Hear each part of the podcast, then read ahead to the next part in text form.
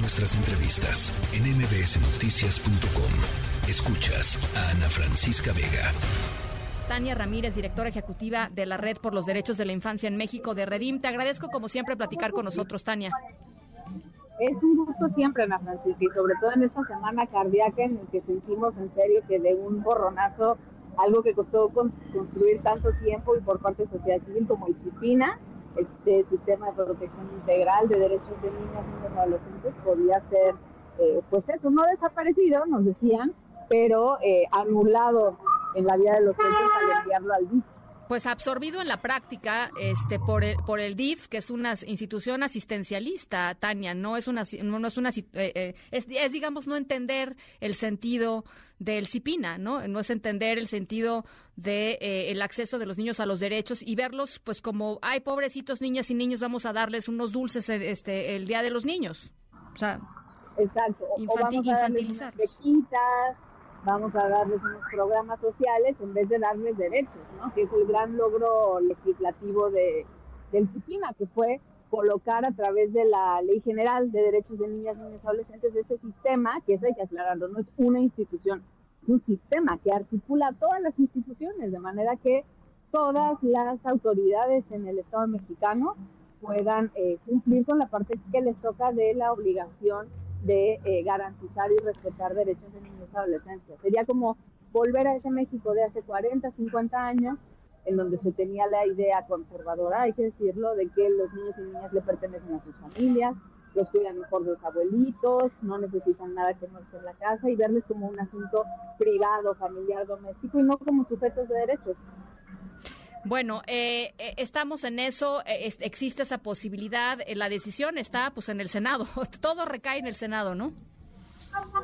La decisión quedó de momento pausada en la Cámara de Diputados, diputadas, vamos a ver si en septiembre que se retoma el periodo de sesiones esa conversación continúa y entonces sí, caería finalmente en manos del, Senado. Entonces, sí, sí, sí, más bien lo que estamos haciendo es hacer el, más eh, atento exhorto a diputadas, diputados y, y si llegara a pasar de esa Cámara también al Senado,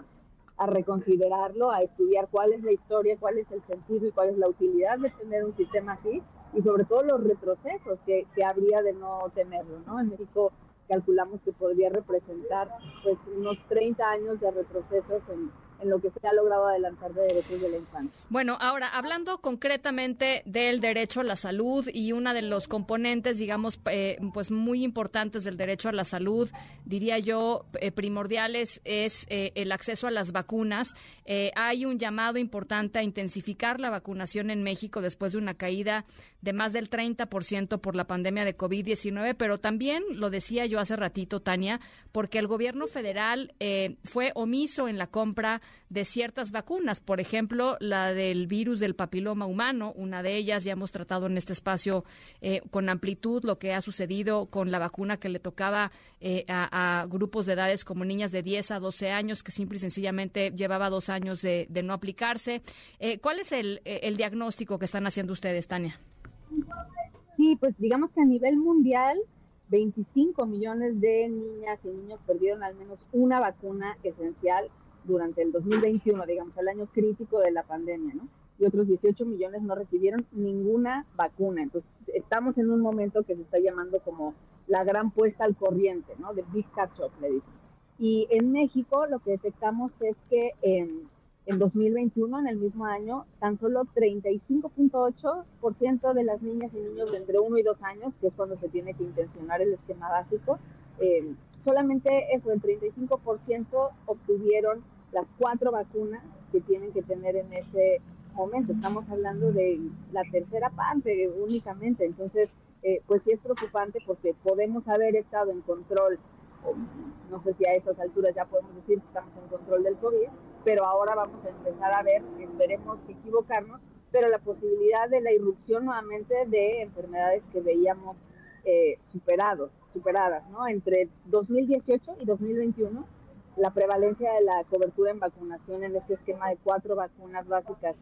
en, niñas y niños de 1.2 años eh, ha, ido aumentando, digamos, veníamos en un aumento gradual 18, 19, 20, 21 y pues bueno, en el 21 vimos este este gran atorón. Entonces, ponernos al corriente va a requerir de muchas más, muchos más esfuerzos que simplemente hacer lo que se venía haciendo, porque ponerse al corriente nos va a implicar eso. Y pues también para esto sirven los IPINAS, por ejemplo, para poder pensar en esto no únicamente como una estrategia de dotación de vacunas, sino como una estrategia para la garantía del derecho a, la salud de este grupo de población eh, que necesita esa protección en vacunas tan especialmente. Bueno, pues eh, algo más que quieras agregar, Tania, pensando pues en esto, en estos cinco años, esta es un eh, pues es un buen pretexto para hacer un corte de caja de lo que ha significado el sexenio del presidente López Obrador para las infancias en el país.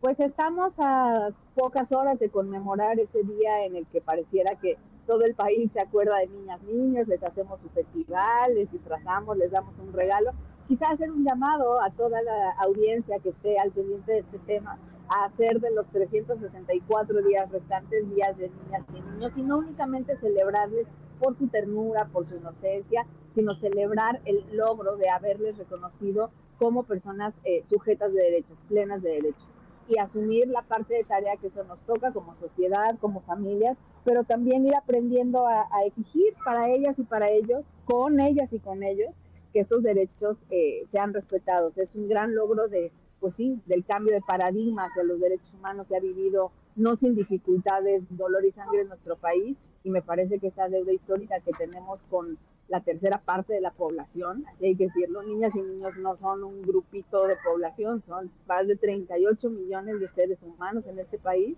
pues esta deuda histórica de reconocerlos como titulares de derechos tiene que ser respetada y también ponernos al corriente de todo lo que de todo lo que les debemos. Bueno, pues ahí está. Te agradezco eh, enormemente, Tania, eh, eh, estos minutos y estamos en comunicación. La tercera de MBS Noticias.